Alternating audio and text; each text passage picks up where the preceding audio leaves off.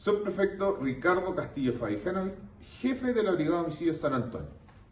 Detectives de la Brigada de Homicidios adoptaron un procedimiento por el sitio del suceso por el delito de homicidio ocurrido en el interior de un departamento en el sector Bellavista de la comuna San Antonio.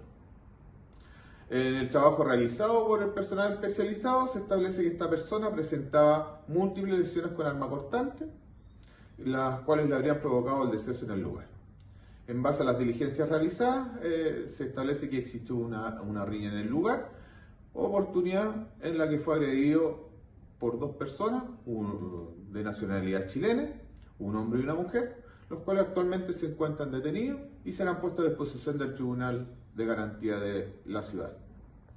Se prosigue las diligencias tendientes a establecer las circunstancias en que ocurre este hecho, así mismo como las, las circunstancias que lo originaron.